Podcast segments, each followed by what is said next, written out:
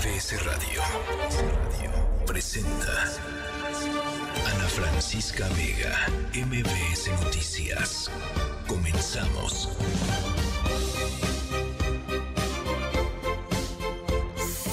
La tarde en punto, ¿cómo están? Me da un montón de gusto saludarlos. Miércoles 28 de febrero de 2024 a dos días del arranque de las campañas eh, electoral, de la campaña electoral, del proceso eh, electoral de eh, pues este 2024. Hay muchísimo de lo que conversar esta tarde. Vamos a arrancar eh, hablando sobre la investigación a la que forzó el bloqueo de ayer que les platicábamos allá en Periférico Norte, a la altura del Parque Naucali, de la mamá, de los familiares, de colectivas, de la mamá de una niñita que fue eh, pues abusada sexualmente por su tío y cuyo agresor fue liberado por un juez que pues simple y sencillamente no aplicó los protocolos que tendrían que haberse aplicado para una niñita de cuatro años eh, en, estas, en estas condiciones y liberó al agresor.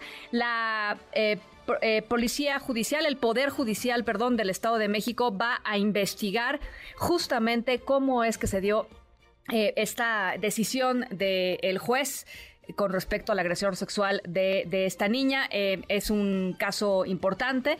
Vamos a estar hablando con, la mamá de la, de la chiquita. También vamos a estar hablando sobre...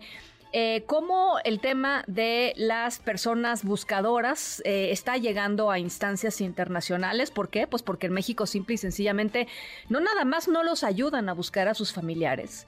en muchos casos entorpecen su trabajo, eh, criminalizan a los buscadores y además, eh, pues los dejan a su a su suerte, ¿no? En muchos lugares hemos eh, visto, platicado y escuchado testimonios de madres buscadoras, por ejemplo, que le piden permiso y le piden a los criminales que se alivianen un ratito para que los dejen entrar a ciertos lugares a buscar a sus seres queridos, a sus hijos, a sus hijas, en fin. Eh, estamos en ese, en ese tema también. Em, vamos a hablar sobre finanzas públicas, que revela el análisis anual de las finanzas públicas 2024. Estaremos conversando con México Evalúa. Em, el expresidente Trump, pues directito a la Em, a la candidatura republicana eh, sigue ganando uno tras otro de las, eh, em, de las encuestas y de las elecciones primarias en, em, en, los estados en las que ya se han realizado. Carolina del Sur y Michigan son las dos últimas. así es que Trump, pues fuerte. Y por cierto, una juez le, le, le, negó a Trump perdonarle la multa de 400 millones de dólares aproximadamente Em, así es que, bueno, estaremos platicando sobre todo ello con León Krause. En Acapulco, tres días sin transporte público en pleno. Eh, festejo, digamos, en plena celebración del abierto mexicano de tenis. Van tres días nuevamente sin transporte público en Acapulco por el tema de la inseguridad. Memo Shoots con los deportes y, por supuesto, Hoy toca Arturo Magaña y su correcámara recomendaciones em, de cine y streaming, de todo eso y mucho más. Saludo por lo pronto y gracias por sintonizarnos a Ciudad del Carmen, Durango, Torreón, Felipe Carrillo, Puerto Reynosa, Ixtapas y Guatanejo, Orlando, Florida y aquí en el Valle de México. Muy contaminado Valle de México y muy caluroso Valle de México, tengo que decirlo, a través del 102.5. Eh, estamos en TikTok, MBS Noticias, totalmente en vivo y por supuesto tenemos por acá nuestro WhatsApp 5543-77125. Arrancamos. MBS Noticias informa. En este caso de la absolución del juez Manuel Alejandro Martínez Vitela, quien eh, liberó al presunto agresor sexual de esta chiquita de cuatro años, el Senado de la República ya eh, emitió una opinión y ha pedido que eh, se, le se le destituya de manera inmediata. Oscar Palacios, te saludo con mucho gusto. Buenas tardes. ¿Qué tal, Francisca? Buenas tardes. Así es, justo el Senado pidió al Consejo de la Judicatura del Estado de México la inmediata destitución del juez Manuel Alejandro Martínez Vitela, esto por la resolución a favor de un hombre acusado de abusar sexualmente de su sobrina de cuatro años. Con el respaldo de senadores de todos los grupos parlamentarios, el Pleno de la Cámara Alta solicitó la destitución del juez, esto según se señala en un acuerdo por su incompetencia, falta de capacidad e ineptitud, así como por poner en riesgo la vida e integridad de la menor. Señalaron los legisladores que su destitución debe sentar un precedente para evitar que miles de pederastas sigan viviendo en la impunidad por este tipo de decisiones absurdas, humillantes y denigrantes. Los legisladores solicitaron también a la Comisión Ejecutiva de Atención a Víctimas la inmediata reparación del daño y exhortaron al Poder Judicial del Estado de México a condenar y aplicar justicia por la cobarde y absurda decisión del juez. Justo en este marco, la senadora por Morena, Marta Lucía Micher, destacó que gracias a la difusión que se dio a este caso en redes sociales, el Poder Judicial de Ledomex se acercó ya a la madre de la víctima para que pueda apelar esta sentencia. Marta Lucía Micher aseguró que es necesario poner un alto a lo que está ocurriendo en el Poder Judicial y frenar también, dijo, este tipo de injusticias. Escuchemos.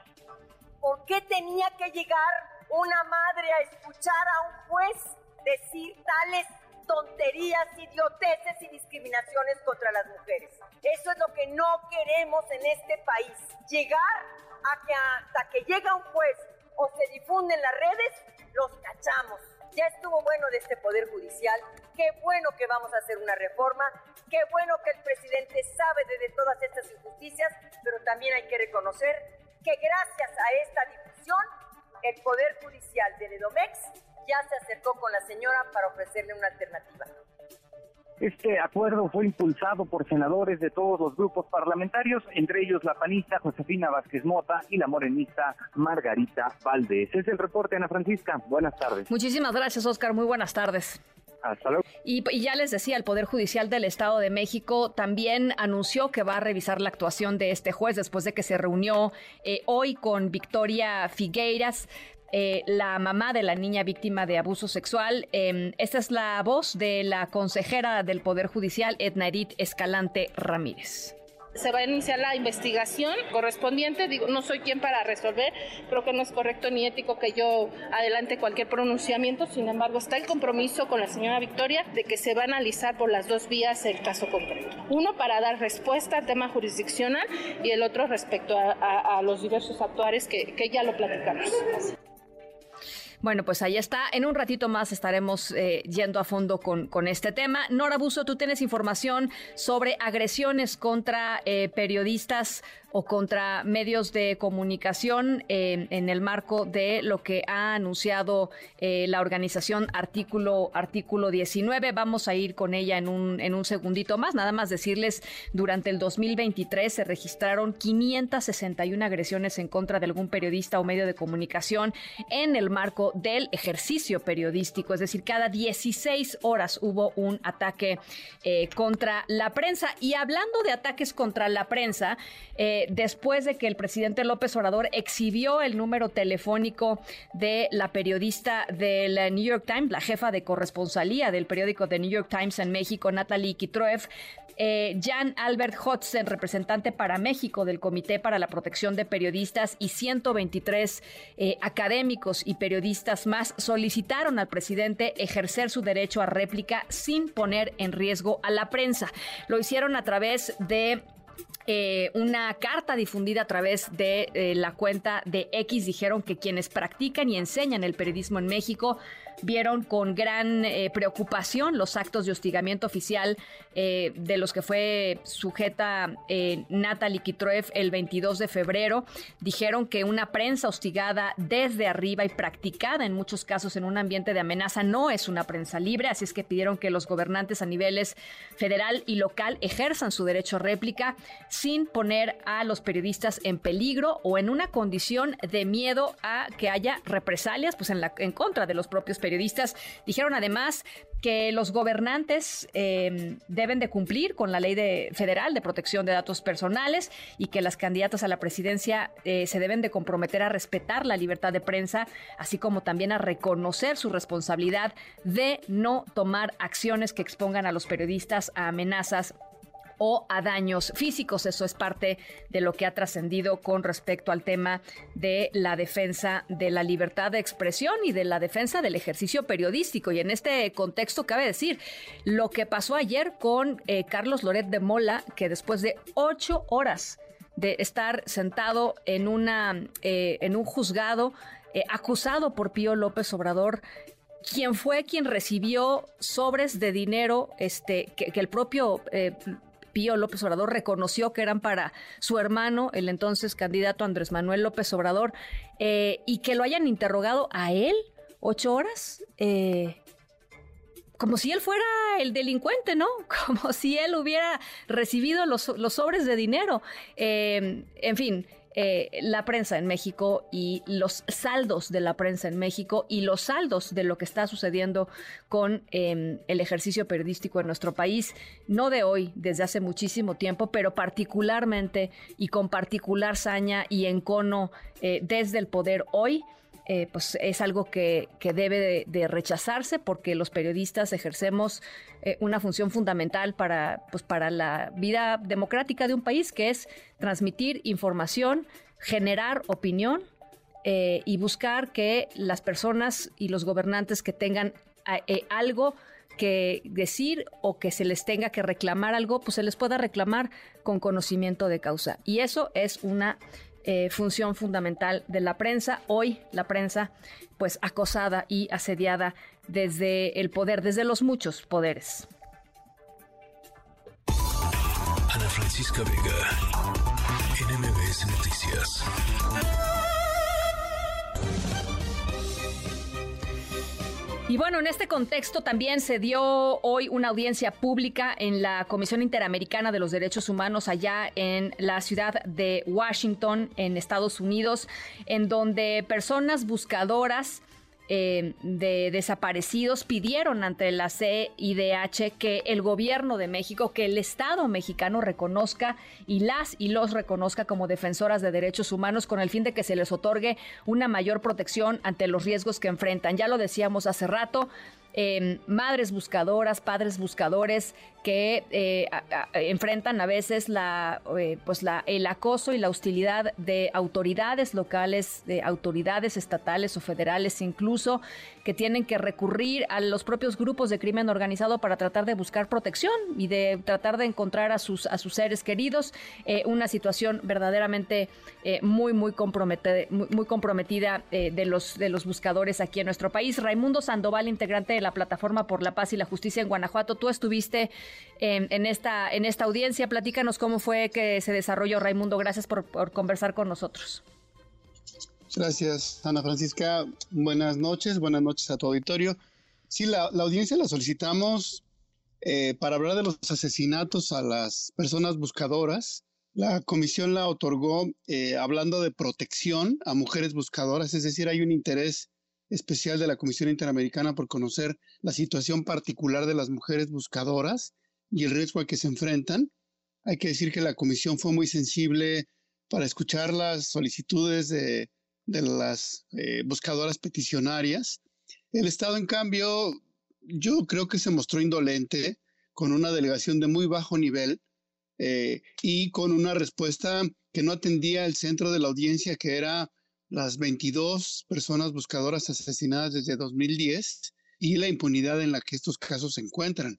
Hicieron una descripción de, del marco normativo, de eh, las medidas de protección, etcétera, pero no atendieron el tema principal que era el contexto de riesgo en el que están haciendo las búsquedas, la eh, falta de idoneidad de las medidas de protección, y me parece que este es un tema que debe ser de la eh, prioridad mayor del gobierno mexicano.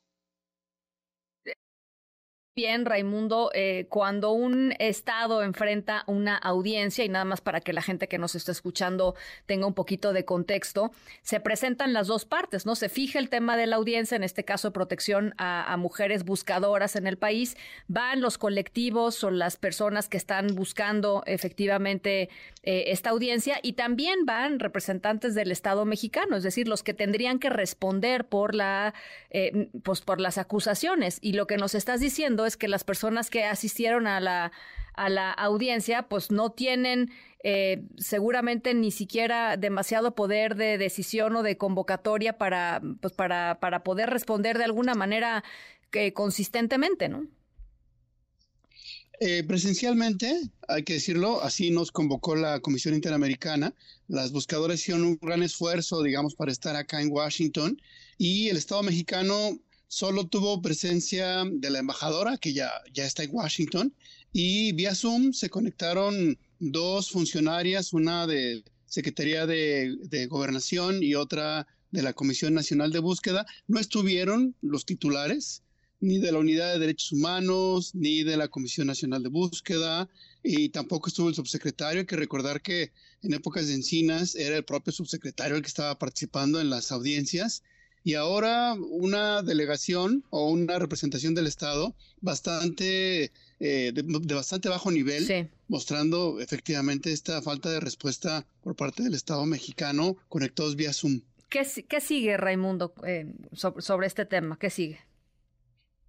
Pues a la Comisión Interamericana le pedimos algunas eh, respuestas, especialmente que realizara una visita a, México, una visita de alto nivel.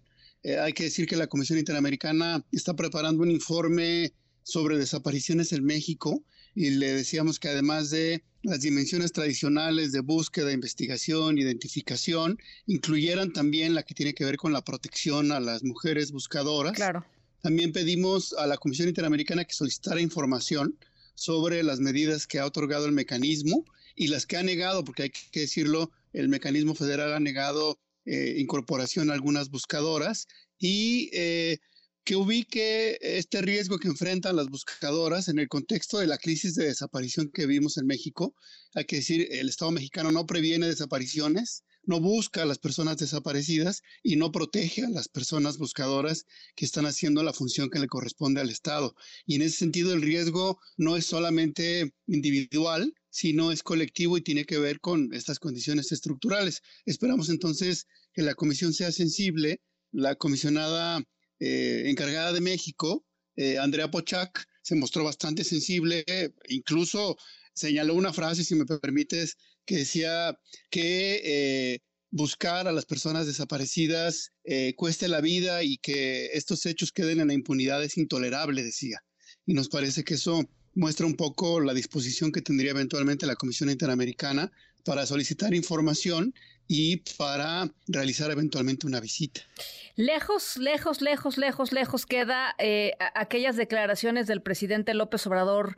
Em, Raimundo eh, los escuchaba justo eh, hoy en la mañana en donde prometía eh, pues total protección a los defensores de derechos humanos, prometía que, que cualquier paso que diera el Estado mexicano iba a tomar en cuenta las recomendaciones de la Organización de las Naciones Unidas para la búsqueda de los desaparecidos, para el respeto en la búsqueda de los desaparecidos, en fin, lejos queda eso, ¿no?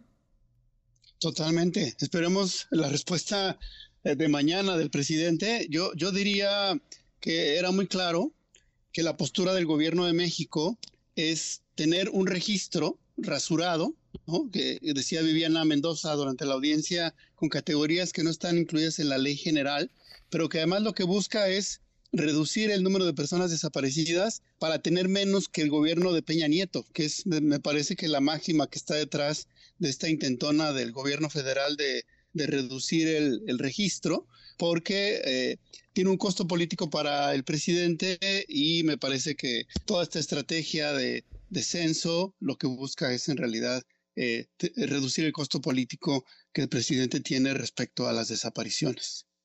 Bueno, pues por supuesto em, vamos a estar muy pendientes de cuál sea la respuesta eh, del Estado mexicano y los siguientes pasos de, eh, que se den en el, en el, marco de los trabajos de la comisión. Gracias por lo pronto, Raimundo, por, por platicar con nosotros. No, gracias a ti, como siempre. un saludo. Muchísimas gracias. Un saludo. Vamos a recordarles, parece, esto esto decía el presidente López Obrador eh, en el 2018 sobre, sobre todos estos temas. Vamos a escuchar un fragmentito de lo que decía el presidente López Obrador, de lo que prometía el presidente López Obrador, y pues ustedes contrastarán con lo que ha pasado en estos eh, cinco años y medio. Que quede muy claro, no voy a hacer tapadera de nadie. Sí, un funcionario cercano, un amigo, un compañero, es más, un familiar comete un delito, va a ser castigado. Bueno, vamos a, vamos a ponerles exacta, esa es parte de lo que decía, pero lo que me interesaba era una parte previa en donde hablaba de, em, lo que estaban haciendo en el marco del respeto a los derechos humanos, de las madres buscadoras, de la búsqueda de los desaparecidos, de que iba a tomar en cada paso el consejo y el, ah, pues el visto bueno de la Organización de las Naciones Unidas, en fin, eh, todo lo que prometió alrededor del tema de personas desaparecidas en México. Ya lo tenemos ahora sí, vamos a escucharlo. No se les a cerrar la puerta a nadie. No vamos nosotros a tapar ningún caso. No va a haber impunidad. Y queremos que todo sea transparente. Por eso no tenemos por qué cerrarnos en el país. Todas las organizaciones de derechos humanos pueden entrar al país, son bienvenidas. Ya hicimos el compromiso de que la Organización de Naciones Unidas, la ONU, va a ser siempre consultada. Vamos a pedir apoyo a la ONU para lo que tiene que ver con transparencia y con derechos humanos. A esta organización y a todas las organizaciones. Ese era el presidente López Obrador en el año 2018. MBS Noticias con Ana Francisca Vega. Still don't know what I was waiting for. And my time was running wild a million dead end streets. And every time I thought I got it made, it seemed the taste was not so sweet. So I turned myself to face me. But I've never caught a glimpse how the others see the faker. I'm much too fast to take that test. Change it. Turn and face the. Changes. Wanna be a richer man. Turn. Changes.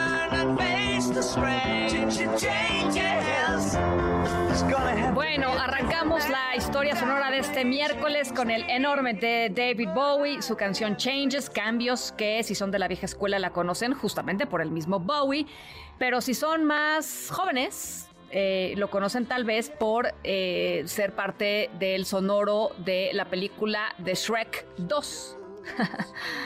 Aquí tenemos un par de fans de Bowie por Shrek 2, sí, claro. Bueno, eh, nuestro protagonista de hoy nos enseña que no importan las condiciones en las que vivamos, de dónde venimos, cuántos años tenemos, eh, en qué creemos, con quién estamos, para poder cambiar, si queremos, en nuestra vida, para poder mejorar en nuestra vida. Eh, esta persona hizo un cambio que como consecuencia la inspiró a ser uno más grande todavía que ahora está ayudando a cientos de familias en su país por eh, cuidar mejor o procurar una mejor vida a un eh, miembro, a un curioso miembro de sus familias. Eh, al ratito les voy contando de quién se trata, qué cambios hizo y a quién está ayudando. Al ratito les voy platicando. Está muy linda la historia sonora de hoy. Las 6 con 23, vamos a la pausa 5543-77125. Tenemos mucha información al regreso.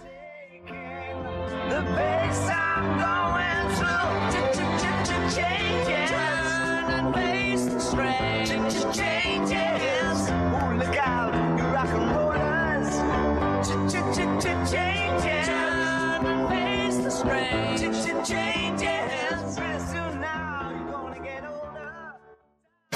un momento regresamos. Continúas escuchando a Ana Francisca Vega por MBS Noticias.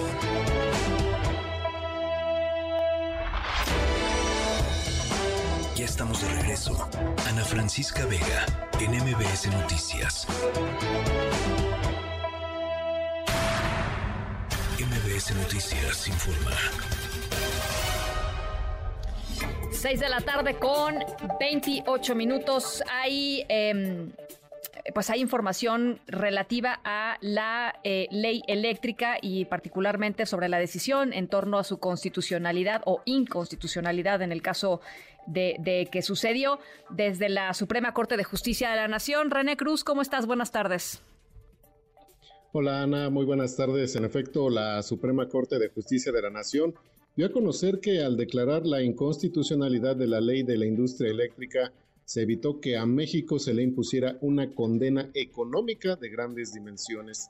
El alto tribunal eh, señaló lo anterior, Ana, luego de que la vicecoordinadora de Morena en la Cámara de Diputados, Aleida Alavés Ruiz, presentó una solicitud de juicio político en contra del ministro Alberto Pérez Dayán, presidente de la segunda sala, esto por, eh, por otorgar el voto de calidad para declarar inconstitucional dicha norma mediante una interpretación indebida, señala la legisladora eh, morenista, una interpretación indebida del artículo 56 de la ley de amparo.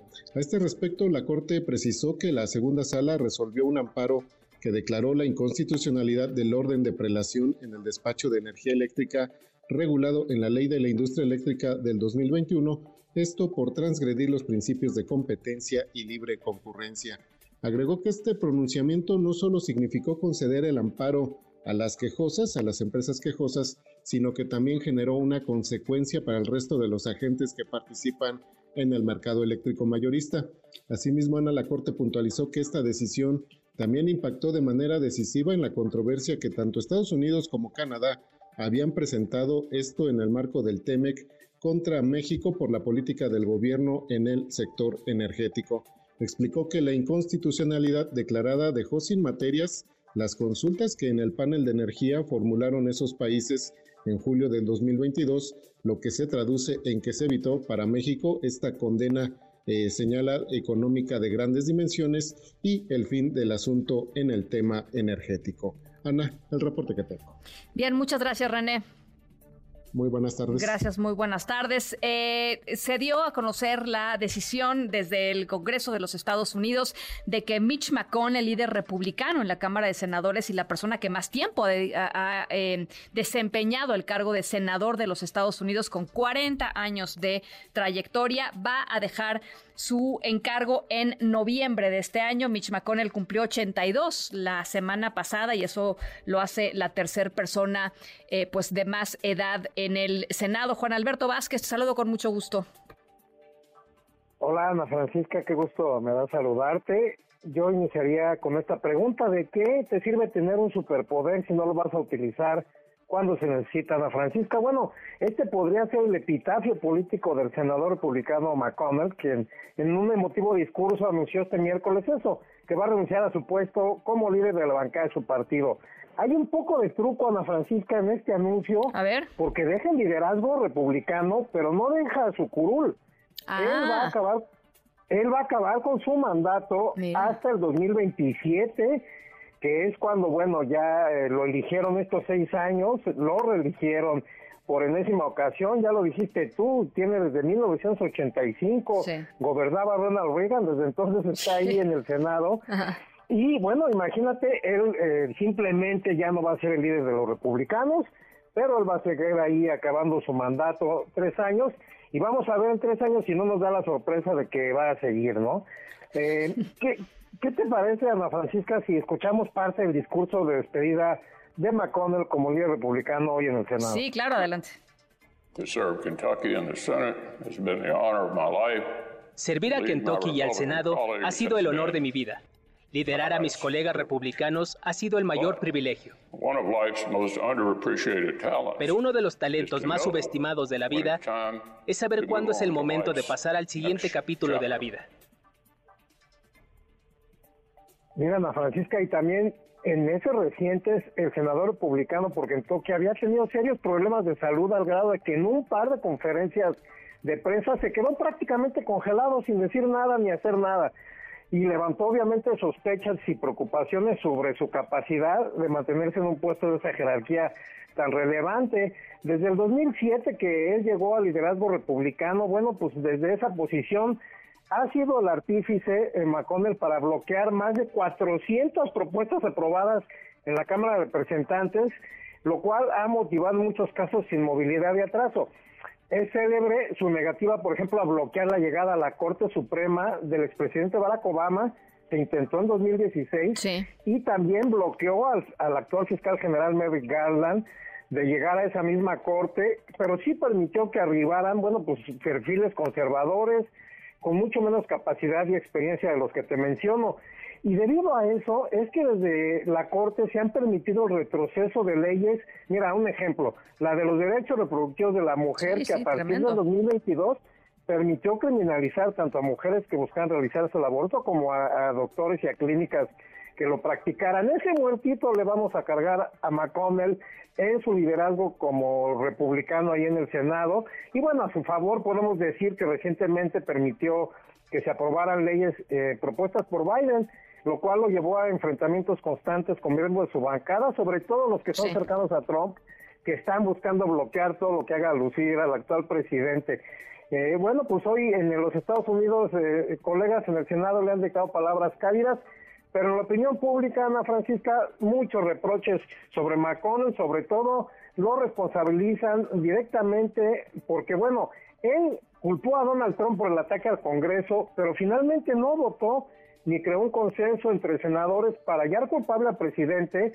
Y bueno, ahí eso pudo bloquear definitivamente cualquier intento de Trump de regresar a la política. A eso me refería al inicio, Ana Francisca, de un superpoder que no se atrevió a usar McConnell. Y por eso ahora en Estados Unidos esta incertidumbre de que un acusado de 91 cargos penales sea el puntero republicano de cara a la elección presidencial, imagínate. Bueno, pues sí, y, además va pues eh, eh, este con todo ganando las las este las elecciones primarias republicanas.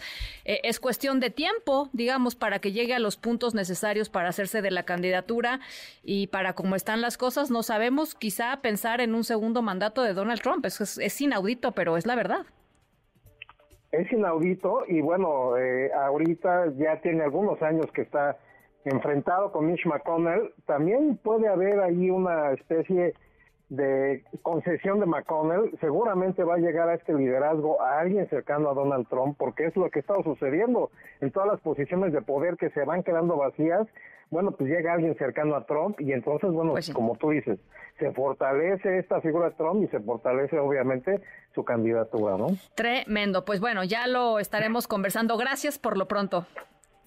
Claro que sí, Ana Francisca, un saludo, buenas tardes. Un Alberto Juan, gracias, un Alberto, un saludo Juan Alberto, Juan Alberto Vázquez allá desde Estados Unidos. Em, a ver, fíjense, viene la cumbre de eh, América del Norte en abril.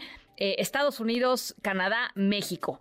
Eh, pero, pero, pero, pero, eh, los recientes choques del presidente López Obrador con la DEA y las acusaciones y las filtraciones que se han estado dando desde algún pues, este, escritorio del gobierno de los Estados Unidos a medios de comunicación que han puesto cuestionamientos acerca del financiamiento que ha llevado al presidente López Obrador a vivir durante todos estos años y a, financiar sus campañas políticas, eh, ya tienen consecuencias. Eh, el presidente López Obrador, frente a esta próxima cumbre eh, de Quebec allá en, en Canadá, pidió tanto al presidente Biden como al primer ministro Trudeau no caer, eso así lo dijo, en una guerra sucia y amaga con que si no se portan bien, con que si no son respetuosos hacia su gobierno, eh, pues no va a participar en eh, la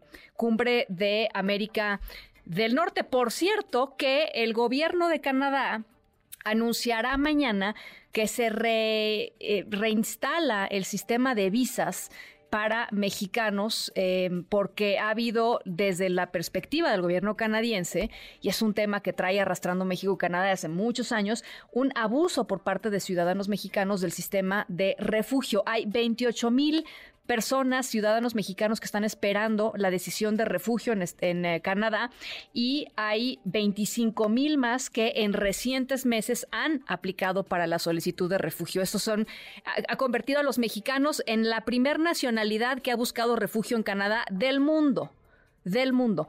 Y otra cosa que le molesta a los canadienses y que le molesta también a los estadounidenses y que es parte de todo este conflicto que les estoy platicando, tiene que ver con que eh, muchos ciudadanos mexicanos, aprovechando que no hay visa en Canadá, viajan a Canadá sin visa y se cruzan ilegalmente a Estados Unidos por la frontera norte.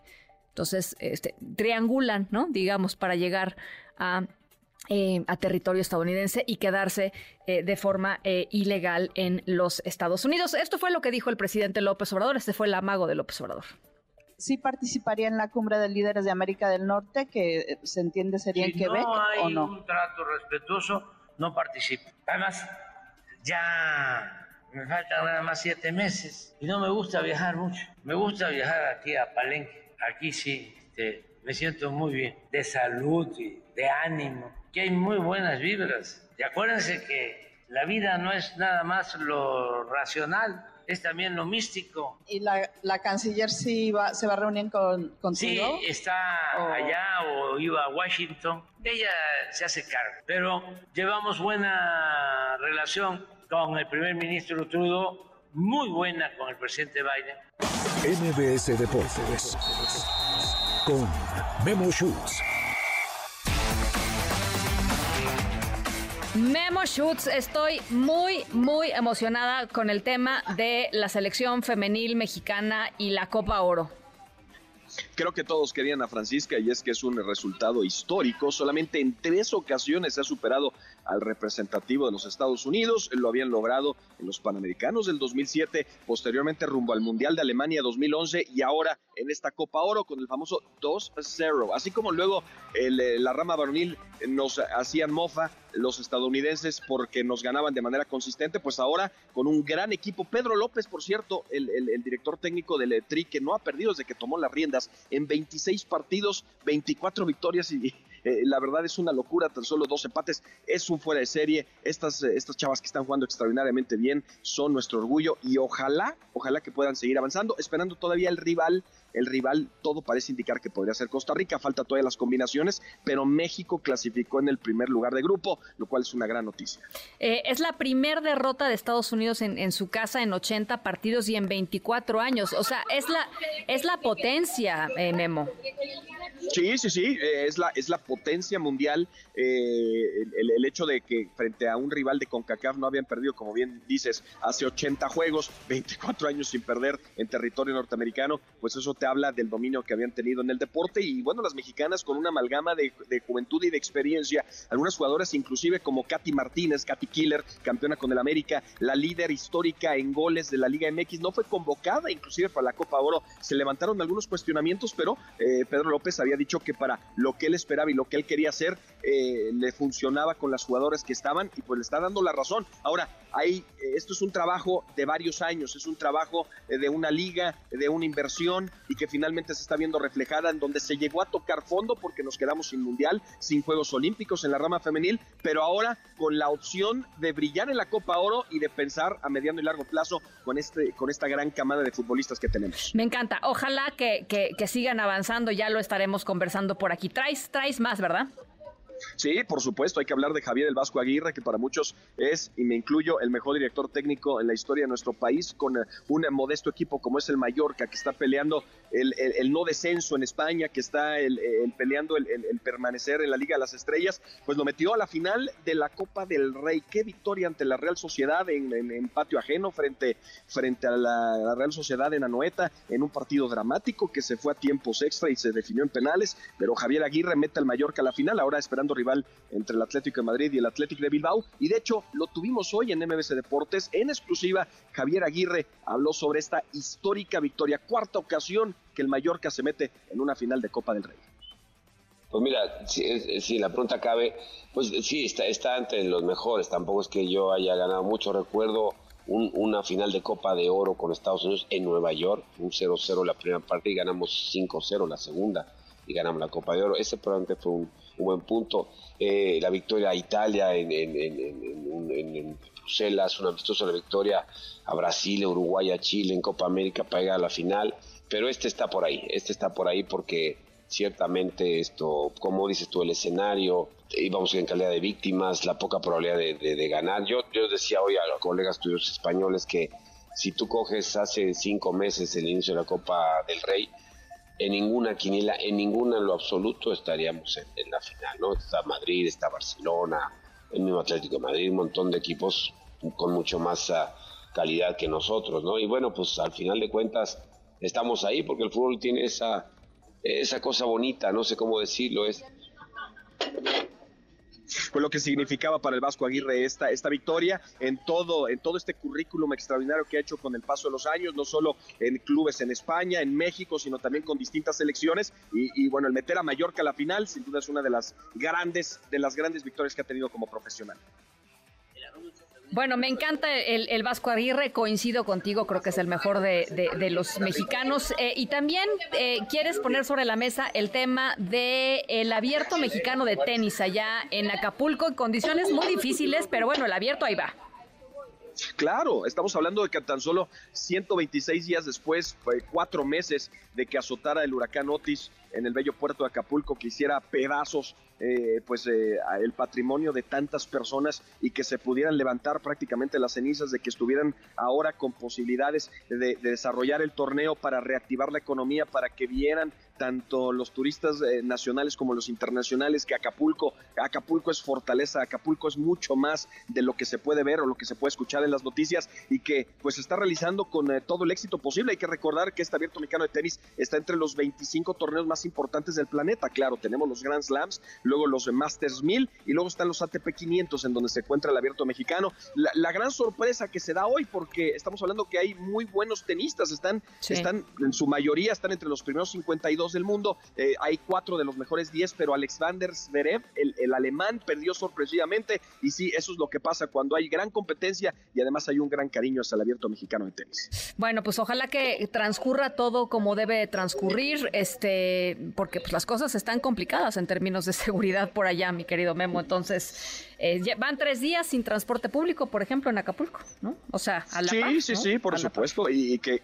bueno, pero ya, ya se han vendido 5 mil personas los que han tratado de ir a la arena, de que han estado presentes a los partidos. Sí hay muchas situaciones que se tienen que mejorar, pero por lo menos el esfuerzo, el esfuerzo de algunos de la iniciativa privada para tratar de levantar Acapulco, si el gobierno y otros no le van a meter mano o no lo deben de hacer o no lo están haciendo con la, con la, con la velocidad que se requiere, otros sí lo están haciendo y el deporte lo está demostrando. Gracias, Memo, te mando un abrazo. Gracias, querida Ana Francisca. Buen día para todos. Buena noche de miércoles, eh, el gran Memo Schutz, las 6 con 46. MBS Noticias con Ana Francisca Vega.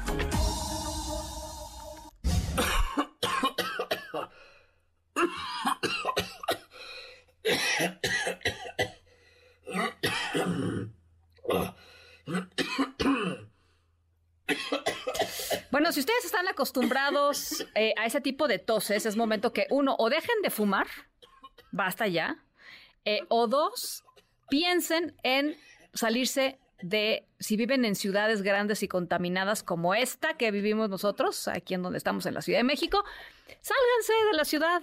Eh, esa es la decisión, la primera decisión que tomó nuestra protagonista de la historia sonora, eh, estaba eh, inmersa por completo en el mundo de las ciudades, lo urbano, eh, la prisa, el tráfico, de ir un lado para el otro, etcétera, etcétera. Y además se dedicaba al negocio, digamos, em, pues del tabaquismo. O sea, estaba metida en, ese rollo, estaba metida en esa, en esa industria, llamémoslo así. Em, tuvo una epifanía y decidió, ¡pum!, salir por completo de eso que vivía e incursionar en una eh, clase de negocio completamente distinta. Un cambio enorme porque nuestra protagonista pasó de contribuir a los niveles de contaminación y enfermedades pulmonares a ayudar a sus clientes a tener un día de relajación. Em, solamente que estamos seguros de que los clientes de los que les hablo no son los clientes que ustedes están pensando. son clientes, eh, llamémosles eh, rosas y atípicos, podría ser una pista, rosas y atípicos. Em, son, son buenos seres, pero al ratito les voy contando de, qué, de quién se trata. A las 6 con 48 vamos a la pausa, regresamos con mucho más.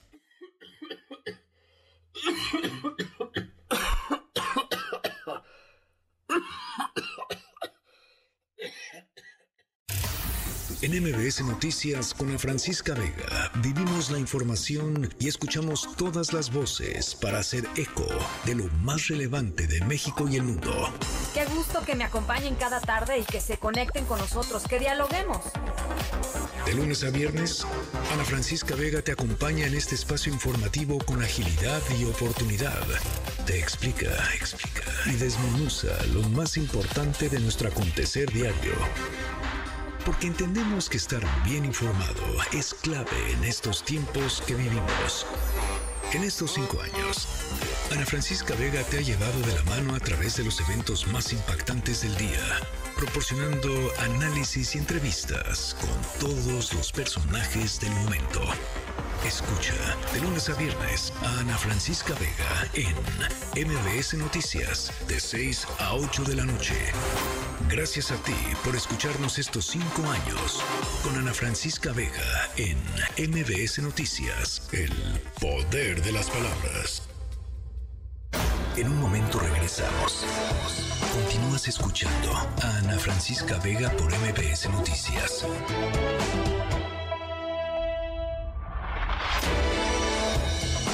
Ya estamos de regreso. Ana Francisca Vega en MBS Noticias. Epicentro. Epicentro. Con León Krause. León Krause, ¿cómo estás? Hola Ana, ¿cómo estás? Bien, contenta de platicar contigo. Eh, Igualmente. Pues imparable Donald Trump en las primarias republicanas. Eh, Biden, bueno, pues también una cosa como de trámite casi, ¿no?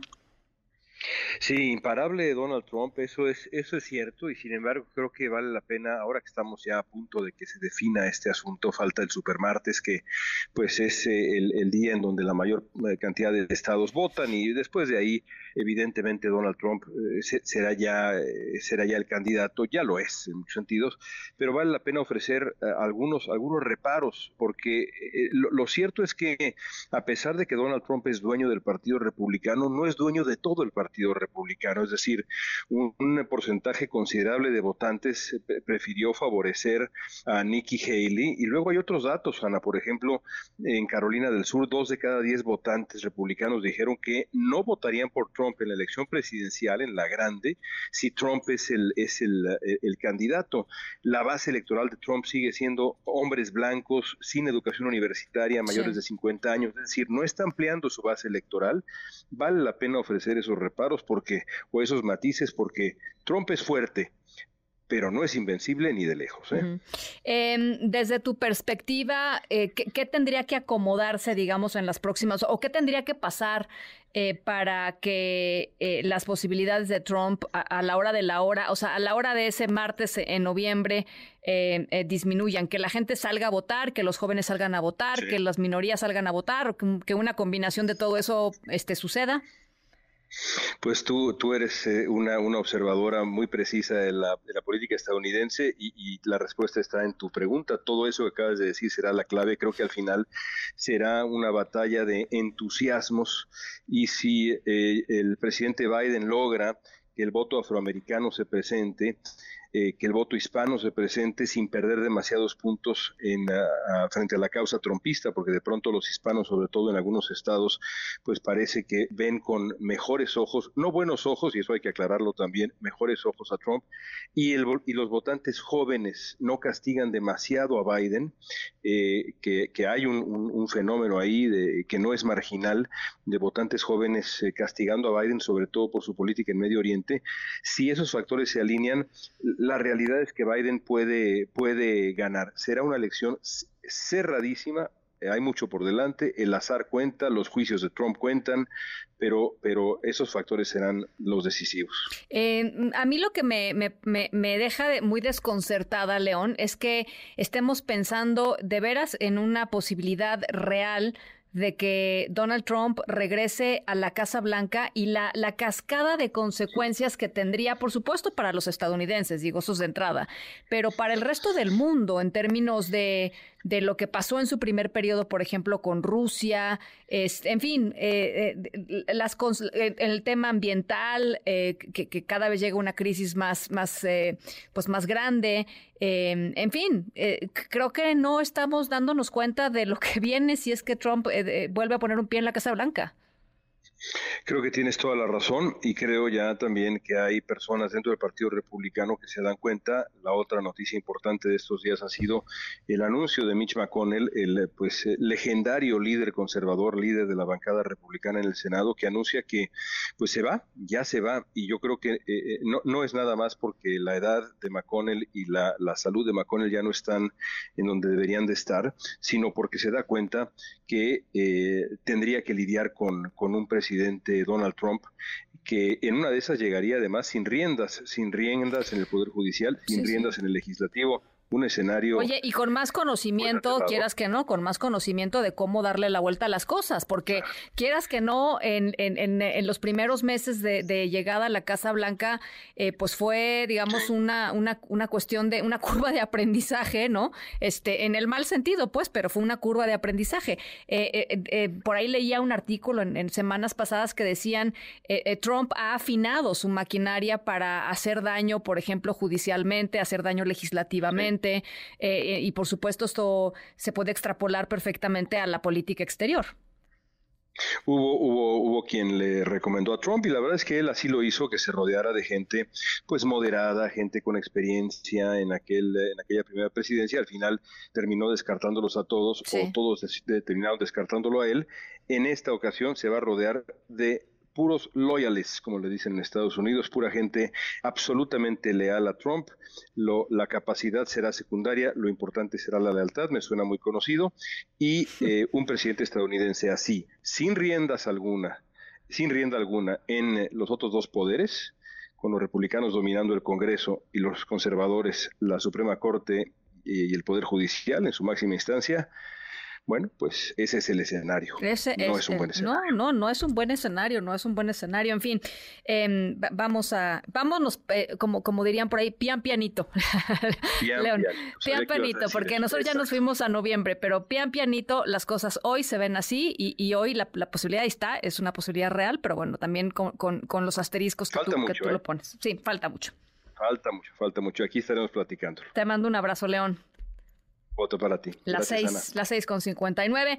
Eh, por acá dice Carlos, ustedes los periodistas prometen a toda la gente que les llaman pidiendo ayuda, eh, pero en realidad ustedes les, no les ayudan porque hemos hablado con varias de esas personas y dijeron que ustedes los periodistas prometen pero no cumplen, eh, pero le echan tierra al presidente si ustedes son iguales de habladores.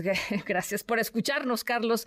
Em, eh, espero, eh, espero no caer en esa categoría a la que tú te refieres, eh, siempre que se puede ayudar en este programa alguien que nos pide ayuda, pues lo hacemos, pero gracias por, por escucharnos siempre. Carlos Duarte dice, buenas tardes, eres mi candidata para ser mediadora en los debates presidenciales. Híjole, no, no, no. Me, anda deseando un mal aquí Carlos Duarte.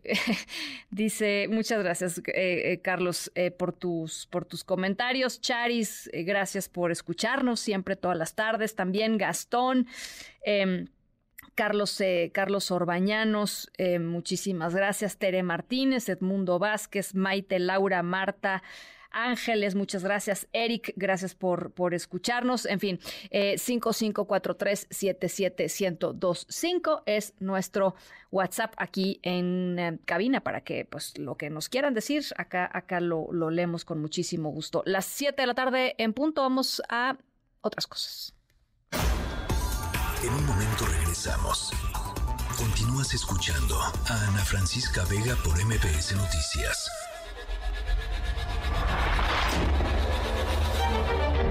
MBS Radio presenta Ana Francisca Vega en MBS Noticias. Continuamos.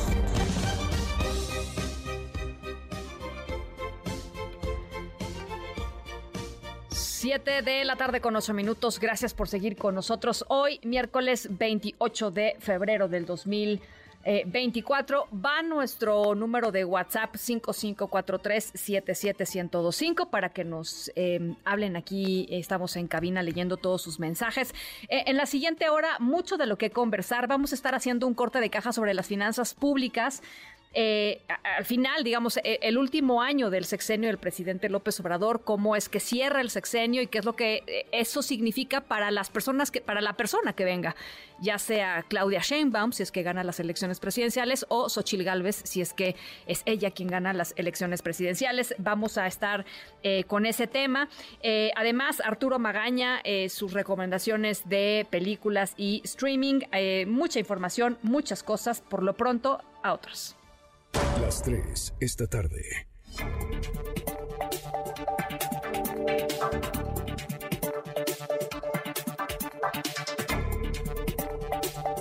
Bueno, ayer se los platicaba em, em, la mamá de una chiquita de cuatro años víctima de abuso sexual.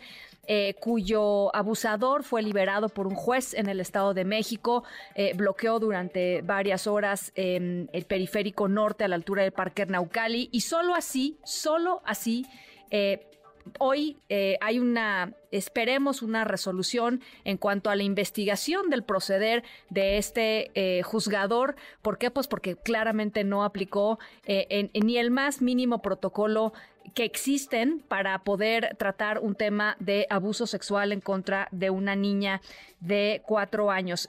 un un momento importante, una decisión importante em, y sobre todo pues mucha valentía por parte de eh, sus familiares. Victoria Figueiras, eh, mamá de esta niñita, estás con nosotros en la línea, Victoria. Gracias por conversar esta tarde con nosotros y, preguntarte eh, en qué quedaron y cuál es el acuerdo con las autoridades. Hola, muy buenas tardes. Gracias por, por este espacio. pues sí, el día de hoy nos, nos reunimos en una mesa de diálogo con el secretario técnico eh, con la maestra Edna también. Y bueno, tocamos tres puntos en el cual, pues, uno fue sobre el comunicado que estuvieron emitiendo el día de ayer a medios de comunicación sobre la, la sentencia del juez, en donde venían cinco puntos que evidentemente en la manifestación yo estaba exigiendo que se que se manifestara, que se apersonara el poder judicial, pues para acreditar, ¿no? Que esto era verdad o bien que desmintieran el, dicho. Eh, llegamos al punto en el que pues ellos no pueden comprobar que efectivamente es verdad lo que viene en ese comunicado, sin embargo me dijeron que ese, ese comunicado ya no se encuentra en el portal del Poder Judicial. Sí. Ese es el punto número uno. en, el punto, en el punto número dos, aquí al, acuerdo que llegamos es que ellos se comprometen en que por parte de Contraloría eh, Interna, por parte del Poder Judicial, van a juzgar eh, el actuar del juez. Sí. Ellos, ellos sabrán qué medidas tomar, si estuvo correcto, si estuvo incorrecto, pero se comprometen a evaluar eh, el actuar del juez. Punto número tres, pues es el tema de, de la apelación. Yo lo que estoy exigiéndoles aquí es que presten demasiada atención a los agravios que se van a meter en esta apelación que están de ingresarla. Yo creo que se va a estar ingresando a finales de esta semana, inicios de la, de la próxima. Y que por favor estudien la carpeta desde el inicio hasta el fin, que analicen el caso de todas las mm, manipulaciones que hubo en mi carpeta de, de, ajá, de investigación hasta el proceso en el que pues obviamente hubo este fallo por parte del juez y que, y que se comprometan de verdad a que se lleve de manera imparcial y transparente. Es lo único que yo he pedido. Es de, al final la verdad ya salió. el, el, mismo juez aceptó que, que mi hija, pues sí, sí, sí presenta los, los documentos que hizo el tío y que le crea a la niña, ¿no? Pero, sin embargo, pues hizo más culpable a mi hija por no saber la hora exacta, la fecha exacta, la dirección de casa de, del tío. Entonces, lo único que yo, yo estoy pidiendo aquí es que, por favor, si es necesario que lean 358 veces la apelación que se va a meter, que lo hagan. Ellos quedaron de, de manera muy muy formal llevar este proceso de la manera correcta, en donde sí se le va a dar ese seguimiento, ese cumplimiento de, de checar puntual y, con suma atención eh, el recurso de la apelación. Esperemos que no solamente quede en una mesa de diálogo el día de hoy, sino que en verdad sí se compromete el Poder Judicial en, en llevar este compromiso. ¿Y dónde está el abusador, Victoria? O sea, ¿dónde está la dónde está la justicia? ¿Dónde o sea, no sé, no sé dónde se encuentre el, el, acusado. Lo que sí te puedo decir es que ya no cuenta con medida cautelar, ya no trae el brazalete. eh, no sé, no sé dónde se encuentra, desconozco su paradero. Ese, ese es evidentemente, pues, el, el, el fin, pues, ¿no? De la lucha, pues, o sea, que, que se, que, que, se, que se le, que se le, que, haya justicia, pues, por, por, para tu hija. Pues sí, claro, digo, obviamente lo que uno, uno está pidiendo aquí es que la verdad salga a la luz y que tomen las medidas que deben de, de, tomar, ¿no? Pues oye, si una persona es culpable, pues supongo que debe haber una sentencia condenatoria, ¿no? Eh, ¿Cuáles son los siguientes pasos entonces, Victoria?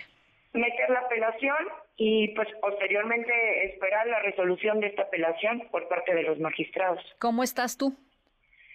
Estoy, pues no puedo decir que, que tranquila o intranquila, simplemente estoy, estoy tratando de confiar en, en la autoridad, en el Poder Judicial, porque obviamente ya nos han fallado, ¿no? Tanto a mi hijo como a mí en todo este proceso, llevamos dos años de juicio. Eh, me quedo tranquila, eh, me quedo con que se, se tomaron la tarea y el labor y la atención de, de verme el día de hoy, de hablar de manera muy formal, muy comprometedora. Entonces, quiero quedarme con ese buen sabor de boca y que se va a llevar a cabo este compromiso de manera puntual. Eh, ¿Alguna vez habías pensado en bloquear periférico, Victoria? O sea, eh, ¿quedaba, digamos, eso en tu universo de acción de vida? Pues.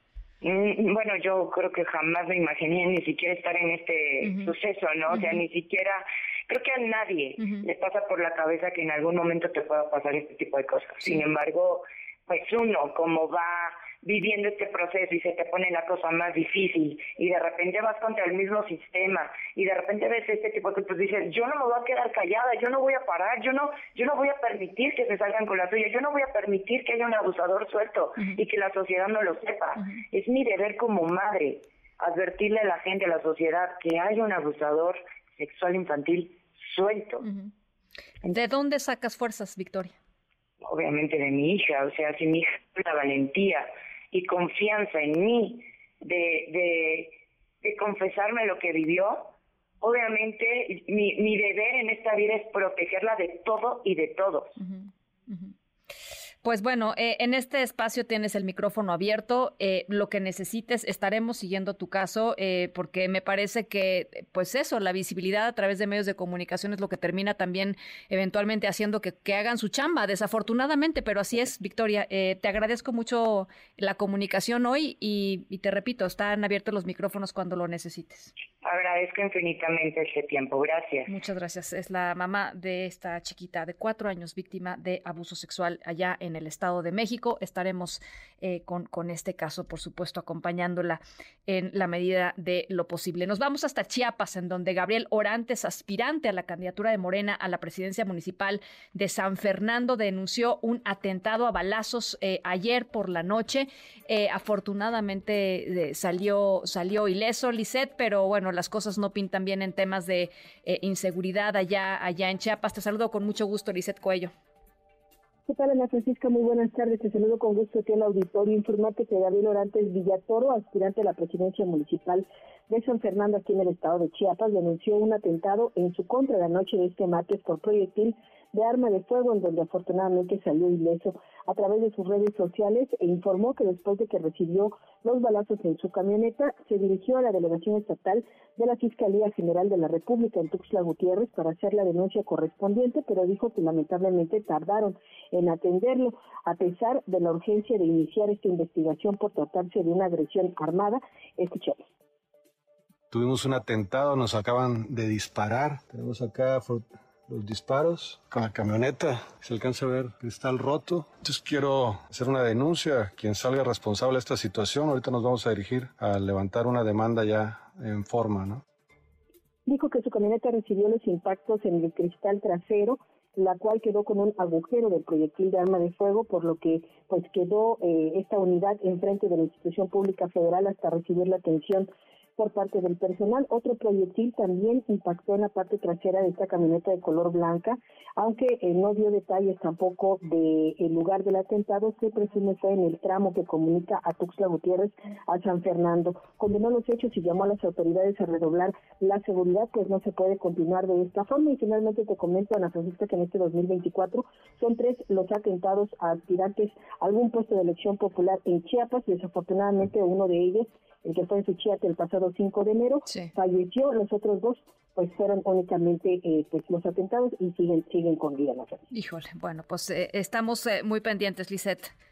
Claro que sí, muy buena. Te lo agradezco muchísimo, Lisette Cuello, allá eh, desde Tuxtla Gutiérrez, Chiapas, y que tenemos hoy en el mundo Álvaro Morales. Hola, Ana Francisca, muy buenas tardes a ti y a nuestro radio escuchas. Hoy nos vamos a Texas, en Estados Unidos, el estado que en los últimos dos días se ha visto envuelto en una serie de enormes incendios forestales provocados por las altas temperaturas y sequías que dan inicio a estos fuegos y luego los fuertes vientos que ayudan a que crezcan y que se esparzan.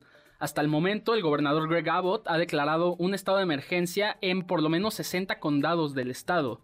Estos incendios pues ya son una, una costumbre ahí en Estados Unidos. En California ya está, ya existe lo que ellos denominan temporada de incendios que se hace cada vez más larga con cada año que pasa. Y el año pasado teníamos por supuesto los incendios en Maui, Hawái, que, que dejaron 97 personas muertas y miles de desplazados precisamente igual por primero se prende fuego por la sequía y la falta de humedad, humedad y luego los fuertes vientos pues hacen que estos fuegos sigan creciendo. En su momento, esto fue lo que dijo el presidente Joe Biden sobre estos incendios. Escuchemos.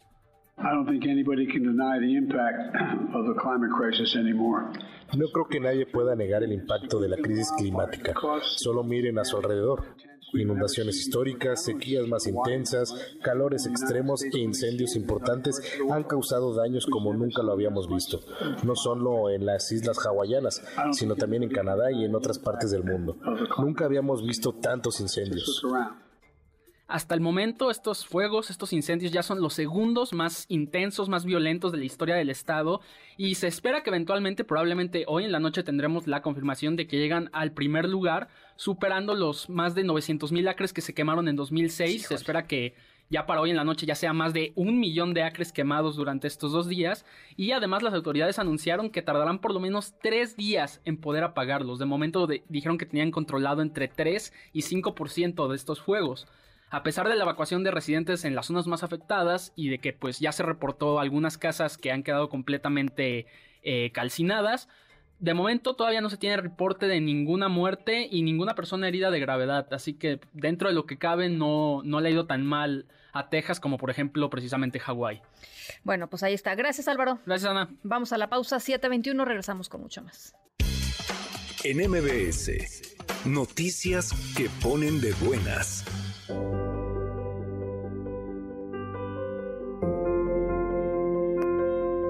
La Secretaría de Medio Ambiente y Recursos Naturales, a través de la Comisión Nacional de Áreas Naturales Protegidas, decretó el Parque Nacional Tangolunda en Santa María Huatulco, en el estado de Oaxaca. Esta área natural protegida tiene una superficie de 110 hectáreas en las que se busca conservar y restaurar ecosistemas alterados por actividades del ser humano, garantizar la conectividad entre los parques nacionales de Huatulco II y Ricardo Flores Magón, evitar la fragmentación de hábitats y la introducción de especies exóticas.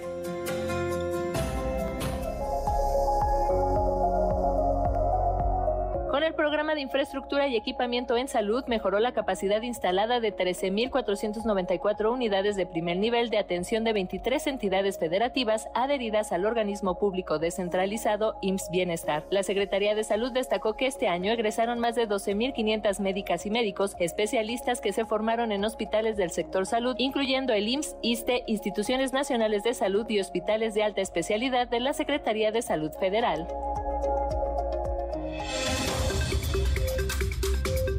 El Instituto Electoral de la Ciudad de México dio a conocer que la capital de la República es la entidad que concentró el mayor número de personas que se registraron para poder votar desde el extranjero. Detalló que un total de 51.805 personas residentes podrán participar en la elección de la jefatura de gobierno, así como de la Diputación Migrante que integrará el Congreso de la Ciudad de México. Del total de registrados, el 48% provino de Estados Unidos, seguido por Canadá y España. El 16% de los connacionales que radican en el extranjero eligieron modalidad postal para ejercer su derecho al voto, 6% modalidad presencial y 78% por Internet. Para MBS Noticias, Erika Flores. En un momento regresamos. Continúas escuchando a Ana Francisca Vega por MBS Noticias.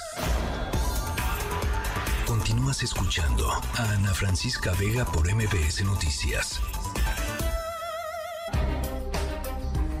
7 de la tarde con 24 minutos. Es un buen momento para hacer un corte de caja de lo que está haciendo el último año en términos de las finanzas públicas, de la salud, digamos, de la economía mexicana, de las finanzas públicas del presidente López Obrador, pensando, por supuesto, en cómo cierra eh, el sexenio, pero también pensando en lo que deja para quien sea que sea la titular del Poder Ejecutivo eh, después de las elecciones del 2 de junio próximo. Mariana Campos, directora general de México Evalúa. ¿Cómo lo están viendo ustedes, Mariana? Me da gusto saludarte como siempre. Hola, ¿qué tal, Ana Francisca? A mí también me da mucho gusto saludarte. ¿Cómo, pues, ¿cómo lo están viendo? Platícanos.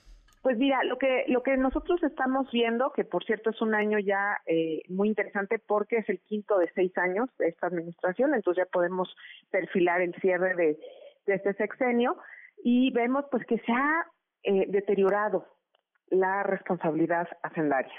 Tenemos varios signos de esto. Número uno, los ingresos totales han crecido muy poco, eh, es decir, eh, si los comparamos con los cuatro sexenios anteriores, ahorita eh, han crecido 6.7% y pues en otros sexenios las tasas de crecimiento son eh, bastante más elevadas, ¿no? Esto tiene que ver con la debilidad de los ingresos petroleros, que también ya venía de otros sexenios, pero pues que no ha combinado bien con esta, eh, digamos, postura de no hacer una reforma fiscal, que no se hizo durante el sexenio y ahorita pues en un año electoral es no, pues no. obviamente imposible. Sí, sí. eh, entonces no se hizo esta reforma fiscal cuando era necesario, precisamente porque tiene que haber un plan para eh, compensar la falta de ingresos petroleros, que te digo ha venido desde sexenios anteriores y se ha pronunciado en este. Por otro lado, hemos eh, tenido también em, pues una renuncia por parte del gobierno federal a, eh, a ciertos ingresos petroleros a través del TUC, es decir, el derecho de utilidad compartida de Pemex. el gobierno le está perdonando este pago que utiliza el gobierno para financiar el presupuesto versus de la federación. Que es muchísimo dinero, ¿no, Mariana? O sea, pues mira, eso junto con las transferencias que se hacen desde el presupuesto a la petrolera, en lo que va del sexenio es un billón y medio de pesos. Estamos hablando que en cinco años son 300 mil millones de pesos al año. Entonces, eso es, por supuesto, bastante dinero. O sea, puede ser el, el presupuesto de más de una secretaría, ¿no? Eh, que han habido reformas que han añadido, este, digamos, gastos, pero que no se han añadido las fuentes de ingreso adicionales. Ese es el caso de la pensión de los adultos mayores, que nosotros siempre hemos pensado que es un buen programa porque se está eh, lidiando con un pasivo social importante, pero nos parece irresponsable que no se haya previsto eh, fuentes de eh, financiamiento adicional. Además de que es una obligación, porque la Ley Federal de Presupuesto y Responsabilidad Hacendaria así lo establece en su artículo 18. Todo nuevo gasto tiene que tener una nueva fuente de ingresos para preservar el balance, pero además también claramente lo dice que en las reformas eh, el Ejecutivo y el Legislativo están obligados a presentar estudios de impacto presupuestario, ¿no? Para, para prever los costos adicionales. Ah, eh, ahora, eh, este panorama, evidentemente, o sea, ha cambiado algo eh, la evaluación de, de, la, digamos, de la, primera mitad del sexenio del presidente López Obrador al cierre del sexenio de López Obrador, sí, ¿no? O sea, cambió. ¿Hay algo que cambió? ¿Sobre todo el último año? Sí, hay algo que cambió. No, yo creo que es más bien desde 2021, o sea, posterior a la pandemia. Sí. sentimos que, pues, que fue mayor la relajación, o sea, en parte hubo una crisis ese año, entonces, por ejemplo, pues no se pudo cumplir con el con el techo de endeudamiento, se tuvo que exceder, eh, el siguiente año se siguió excediendo, el siguiente año se siguió excediendo y así hemos estado. Eh, ya en 2023 se excedió menos de lo que se había programado, o sea, el exceso no fue menor que en los años anteriores, pero podemos decir que hay cuatro años en donde este eh, endeudamiento anual ha sido mayor al programado, ¿no? Entonces, eh, sí creemos que hacia el cierre del sexenio este se ha venido relajando y y este es el análisis al cierre de cuentas del 23, ¿no? De lo que vimos en 23. Pero si tomamos en cuenta lo que está proyectado para 2024, pues sabemos que este déficit de 4.3% ya es un 5.4%, ¿no? Para 2024. Entonces, por supuesto que vemos que hacia el cierre del sexenio la austeridad se empezó a olvidar, ¿no? Sí. Por decirlo de una manera, un poco también pues por los por los gastos obligados, o sea, al estarte endeudando y tener tasas de interés altas, pues ha subido el costo financiero. Eh, por otro lado, pues ahí sí fue eh, el programa del gobierno, es aumentar en 800% eh, el presupuesto para la pensión de los adultos mayores, pues es una decisión que se tomó y que se siguió aumentando y aumentando, ¿no? A pesar de no hacer una reforma fiscal. Eh, ¿Cómo deja este escenario eh, a quien sea que eh, ocupe eh, pues la, titularidad del, del, Poder Ejecutivo a partir de, de, octubre próximo, Mariana? Yo creo que sí es como que las finanzas públicas es un es un río que, que agua lleva, ¿no? Con independencia de lo que sucede, digamos, en la política, ahí va, este, con su propia inercia. Y sí creo que le deja un panorama complicado porque estamos también ante, tú sabes, eh, los ciudadanos pues no confían en los gobiernos, ¿no? O sea, las, encuestas de confianza, pues las autoridades en general no no son para la ciudadanía confiables, ¿no?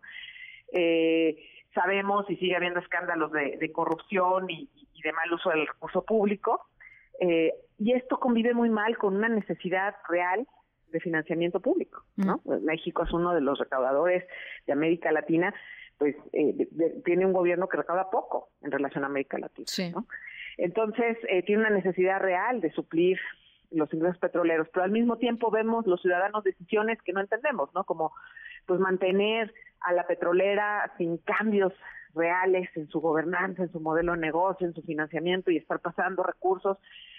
Entonces, digamos, el, el, el, espacio para realmente hacer eh, un cambio implica construir, yo creo que narrativas muy complejas eh, quizás hay que ofrecer y trabajar con el gasto público, ¿no? Para que pues, los ciudadanos tengan confianza en los posibles cambios, eh, pero no va a ser nada fácil, ¿no? Este, yo creo que uno, uno de los temas más complicados precisamente sería ir a pedir eh, más recursos ante todos los, los problemas que seguimos viendo. Bueno, pues ahí está. Oye, y, rápidamente, aprovechando que te tenemos en, en la línea, eh, en últimos días hay por ahí eh, mucho barullo en torno a esta reforma que, eh, que puso sobre la mesa el senador eh, líder sindical Napoleón Gómez Urrutia en el Senado de la República en torno a duplicar los días de aguinaldo para los trabajadores, que de por, cierto ya fue aprobado por la Comisión de Trabajo y Previsión Social del Senado, y que además eh, PRI, PAN, PRD y Movimiento Ciudadano adelantaron ya que respaldarían eh, la iniciativa de, em, de Gómez Urrutia. Esto evidentemente no tiene que ver no tiene que ver con las finanzas públicas, pero sí tiene que ver con, con un componente importante de la economía mexicana que son pues los empleadores, ¿no? Los, los, los empresarios, los, los, que dan trabajo formal, Mariana. Eh, pues bueno, no sé, no la he leído con detenimiento, nada más me, me quedé pensando si no involucra también los, los aguinaldos de las personas trabajadoras, de los empleados públicos. Ah, pues debe ser también, por supuesto. Porque si es así, sí implica las finanzas públicas. Claro, tienes El gobierno es un gran empleador y, eh, y desde luego eh, hay muchas personas que reciben su aguinaldo, entonces eso también tendríamos que valorarlo, ¿no? Estamos como pues en esta, eh, yo creo que, eh, pues qué te puedo decir Ana Francisca, prometiendo como en una, en un acelere, en un entusiasmo electoral, yo diría, ¿no? Estamos en el entusiasmo electoral y nos estamos olvidando de los dineros, tanto de los públicos como de los privados. O sea, de la disciplina, pues, que necesita, o sea, todo mundo querríamos, pues sí, efectivamente, que hubiera pues más dinero para todos, pues, pero el, pastel es, pues, un pastel determinado, ¿no? Este es, un recurso sobre escaso. Todo en el corto plazo, sobre todo en el corto plazo. Y sabes qué, que también, eh, digo, ya ahí está también la reforma a, las pensiones que, que, planteó el gobierno, igual tiene un impacto presupuestario. Enorme. Adicionales pero esas, esa, muchas de estas iniciativas pues no están considerando un problema eh, de fondo estructural de la economía, de la seguridad social en México, es decir, la informalidad. Sí, claro. Quizás no hemos planteado también la reforma de fondo, que es cómo hacemos para que más personas trabajen en un esquema que sí tengan un aguinaldo. ¿Cómo le hacemos para que más personas estén en una afore? ¿Sí?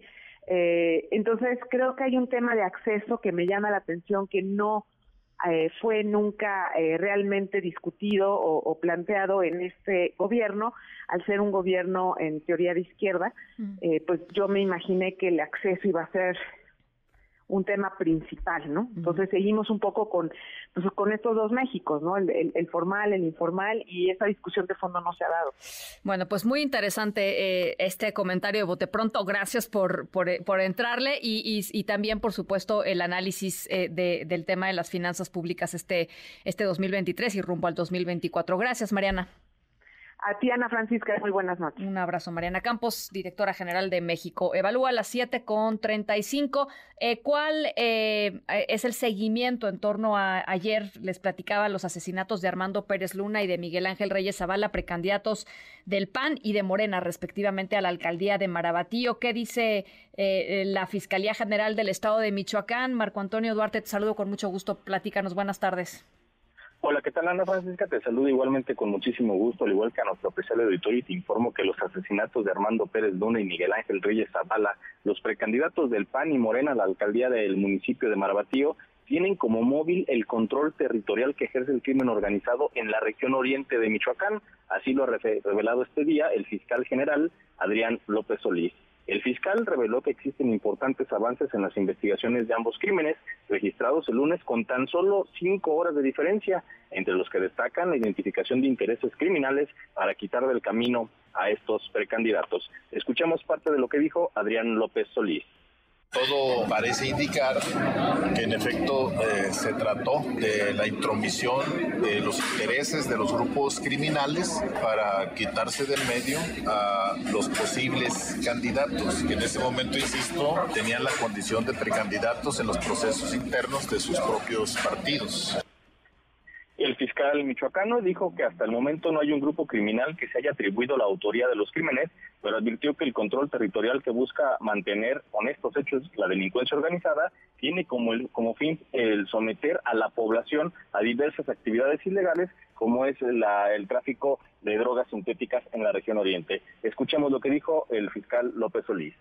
Yo no he escuchado eh, que algún grupo criminal de manera, digamos, eh, por su lado, por su, por su cuenta, se hayan atribuido como reivindicando estos ataques. Nosotros los, lo que identificamos son sujetos integrantes de, bandas de delincuentes que tienen intereses eh, en la región para mantener el control territorial y someter a la población y poder hacer, realizar sus actividades delincuenciales.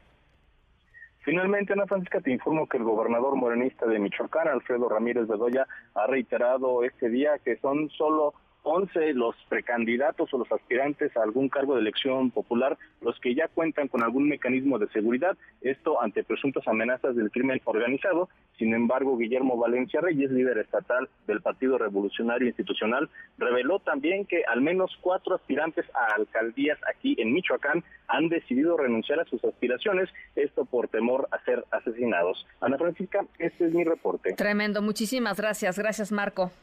Seguiremos al pendiente. Muy buenas noches. Muy buenas tardes. Eh, las 7 con 38. Vamos a la pausa. Vamos al corte. 5543 77125 es nuestro WhatsApp por acá. Va de nuevo. 5543 77125. Volvemos y regresamos. En un momento regresamos. Continúas escuchando a Ana Francisca Vega por MBS Noticias.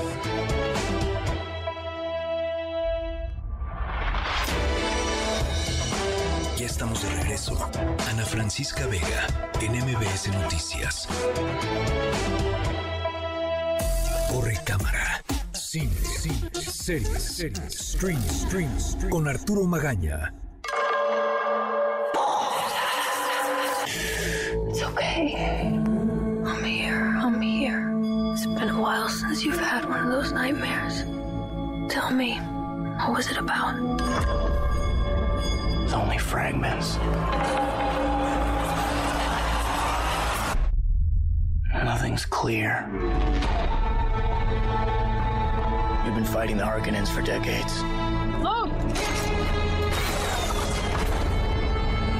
My family's been fighting them for centuries. Your blood comes from dukes and great houses. Here, we're equal. What we do, we do for the benefit of all. Well, I'd very much like to be equal to you.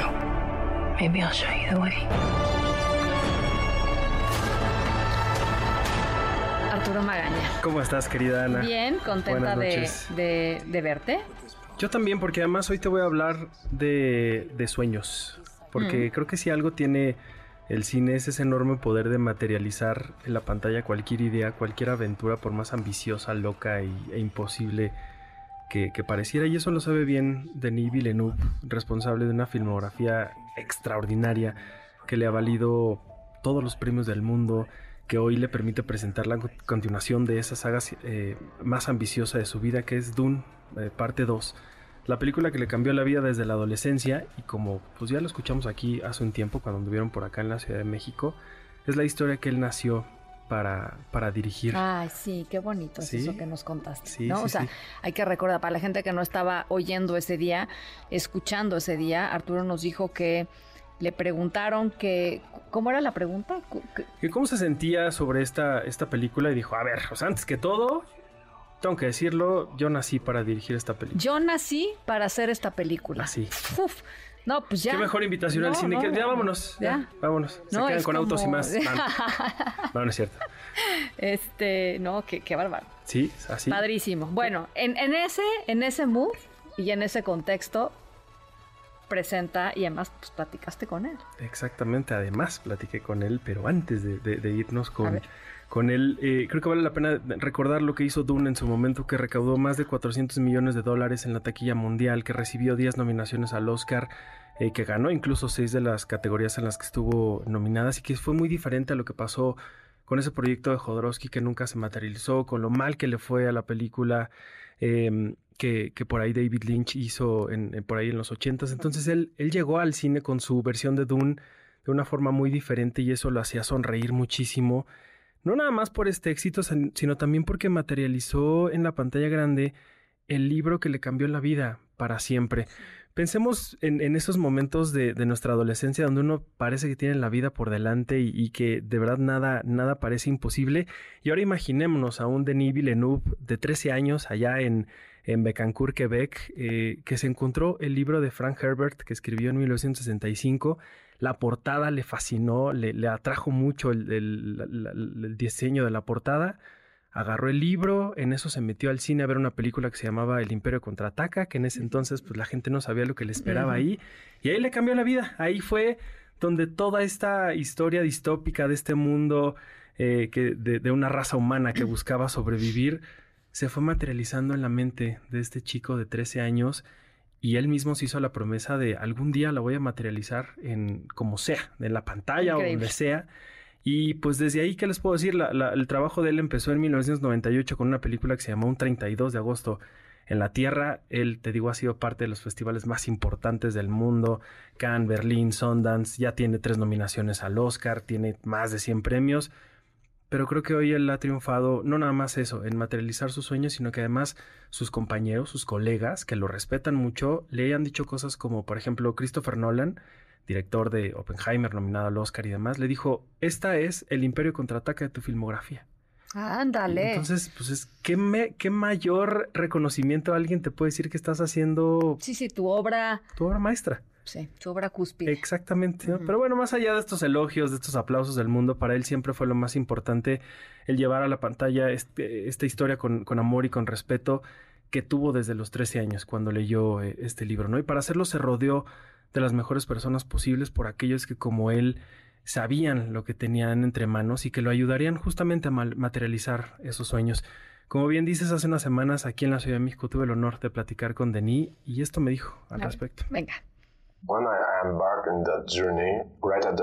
Cuando me embarqué en este viaje, justo al inicio de todo, antes que cualquier otra cosa, tomé un café con Hans Zimmer, porque sabía que él tenía la misma relación con el libro que yo. Él había leído el libro cuando era joven y le tiene el mismo amor, además del mismo conocimiento sobre esta historia. Hans me dijo, dame una advertencia. ¿Es buena idea lo que estamos tratando de hacer? ¿Es buena idea acercarnos a los sueños de nuestra infancia y de esta forma? ¿Estábamos destinados a hacer esto o estaremos condenados a fallar? ¿Será una decepción? ¿Destruiremos la belleza de esos sueños? Hans Zimmer, yo creo que podría definir a Hans Zimmer como eh, un responsable de, musicalizar parte de nuestro ADN cinematográfico, porque además es viejo colaborador de Christopher Nolan, pero a Nolan le dijo, ¿sabes qué? Yo creo que me voy a bajar de, trabajar contigo en Tenet porque fue cuando se juntó con Denis y Denis le dijo hay que hacer Dune. Y entonces él le dijo a, ese gran director con el que había trabajado años, Esas ¿sabes conversaciones han estado buenísimas. No, imagínate, un café con Denis y Hans Zimmer, bueno, qué joya, ¿no? Para echarte ojos, en, digo, gotas en, en, los ojos. Pero bueno, justamente eh, fue este amor que él le compartió, que ambos tenían por esta historia, que fue que, que convenció a, Hans Zimmer para que musicalizara este mundo distópico árido de, de, de Villeneuve trabajo que eventualmente le, daría su, su, segundo Oscar de su filmografía. El segundo, nada más imagínense. Pero así lo recordó Denny. En cierto modo, él tenía razón al hacerse todas esas preguntas. Hay algo un poco imposible de hacer aquí. Y debo decir que la alegría que me provoca ver ambas películas ahora es que hay momentos que realmente capturan el espíritu y la poesía del libro. Lo logramos. Eso está ahí y eso me da mucha alegría. Por supuesto que hay otros momentos que son diferentes debido al trabajo de adaptación y también por el ser humano que soy yo. Esas diferencias crean una sensación extraña que tendré que dirigir por muchos años más, pero sin duda hay muchas imágenes que son muy cercanas al sueño inicial que tuve y eso me llena de alegría. Cuando la desesperanza ataca, querida Ana, el miedo busca convertirse en la única alternativa. Con la humanidad a punto del, colapso, en un mundo donde el dominio de la especie, esta poderosa droga que altera la mente y que además es vital para la supervivencia humana, pues se ha convertido en un sinónimo de poder absoluto. Y ahí conocemos a este personaje de Paul Atreides, interpretado por Tim Timothée Chalamet, que lo convierten en la única esperanza de supervivencia, pero no como un héroe, sino como un líder que ambiciona la venganza y el ser una figura oscura que pues, llega a lo mesiánico y que, y que pues, le promete lo mejor para quienes ya lo, lo perdieron todo. Entonces, fue, fue muy sorpresivo ver esta figura de Paul Atreides así, y esto me dijo Denis al respecto. Lo que dices es muy importante porque eso es exactamente lo que Frank Herbert quería mostrar con el primer libro, pero cuando su novela fue publicada se dio cuenta que el público estaba leyendo algo diferente a lo que pretendía contar. Él sintió que la gente veía a Paul como un héroe y eso lo hizo sentirse triste y aterrorizado. Por eso él decide escribir Dune Messiaen en 1969 para asegurarse que las cosas quedaban claras, que Paul era un antihéroe. Y yo sabiendo eso, intenté transmitir esa idea con mi adaptación. Espero que el autor, fallecido en 1986, pudiera sentirse complacido con la dirección que tomé, porque siempre traté de estar lo más cercano posible a sus intenciones. Hay mucho que contar de, Duna, parte 2. Y la próxima semana, querida Ana, les voy a traer más de esta, de esta charla con, con el grandísimo Denis Villeneuve, un hombre que pues conquistó sus sueños y además pudo adueñarse de este monstruo eh, del desierto que parecía imposible Está, ya está en, El 29, o sea, mañana. Mañana. llega a todos los cines, por favor, véanla. Sí, los espectaculares están por toda la ciudad, eso sí, los he visto muy claritos. Este, o sea, mañana. Mañana. Y por favor, véanla en una sala IMAX, porque hasta el piso vibra de, la forma. te lo juro, te lo juro. Cuando yo vi la película, hasta el piso vibraba de hasta el diseño sonoro. Sí, no en la 4DX, en la IMAX, que es como se deben de ver esta, este tipo de películas. Son cosas que creo que. Sí, sí, sí. No, está bien. Digo, tú, ahora sí que tú eres el experto. este. Em, yo la vería en la linterna mágica. ¿te no, no, no, bueno, es un cine muy bonito, el cine de linterna mágica. Era. No, ya regresó. ¿Ya regresó? Ya regresó a las actividades. Ok. Luego te platico. Yo me acuerdo que el cine Linterna Mágica eh, eh, se te pegaban los pies cuando caminabas. Sí, no, bueno, y en el viaducto hasta las ratas te pasaban por los pies. Pero bueno.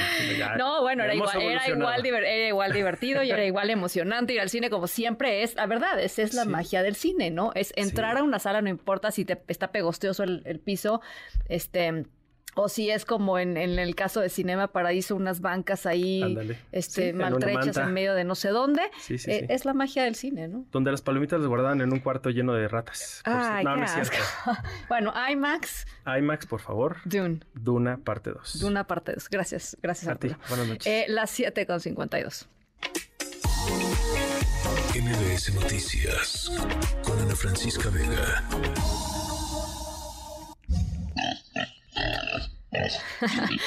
bueno, eh, no me van a creer. ¿Se acuerdan que les decía que era una historia sonora sobre cambios, sobre alguien que dejó atrás algo que hacía daño para hacer algo que hace bien? Bueno, nuestra protagonista de la historia sonora francesa, una francesa de nombre Carole Germain, eh, solía dedicarse a vender cigarros.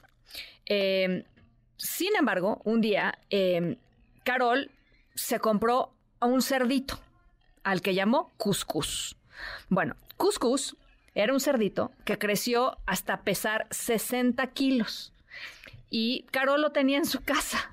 o sea, ¿no? Un cerdo de 60 kilos. Em, se la pasaba durmiendo este, feliz, ¿no? O sea, el cerdo vivía muy bien en la casa de Carol. Sin embargo, Carol se dio cuenta de que eh, es muy trabajoso mantener en buen estado las pezuñas de los cerdos. Y entonces dijo, aquí hay una oportunidad de negocio, mucho mejor que además vender cigarros. Entonces dejó la venta de cigarros y se especializó en pedicure para cerdos. Y ahora Carol es la reina del pedicure para cerdos en Francia. Este tiene cientos y cientos de clientes, viaja por todo Francia junto con Cuscus, evidentemente, que la acompaña, para cortarle las pezuñas adecuadamente a los cerdos de granjas, a los cerdos de casas. Eso es como cuando alguien te dice, ay, quiero hacer, siento que quiero hacer algo más con mi vida. no te imaginas, no te imaginas que eso significa cortarle las pezuñas a los cerdos. Hay de todo, hay de todo en este, en este mundo. En fin, esa es nuestra historia sonora de hoy y con eso nos vamos. Gracias, nos escuchamos mañana. Se quedan con José Razabala y todo su equipo. Mañana a 6 de la tarde en punto. and it's bringing me out of the dark. Finally, I can see it crystal clear. Go ahead and sell me out, and I'll lay your ship bare. See how I will leave with every part of you. MBS Radio presentó Francisca Vega. Información para todos. MBS Noticias.